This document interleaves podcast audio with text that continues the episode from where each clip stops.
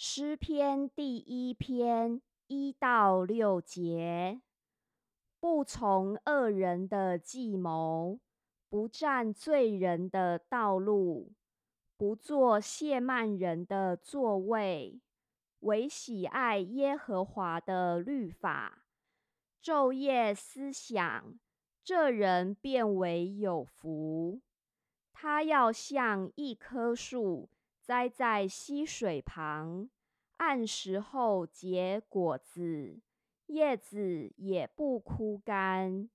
凡他所做的，尽都顺利。恶人并不是这样，乃像糠比被风吹散。因此，当审判的时候，恶人必站立不住。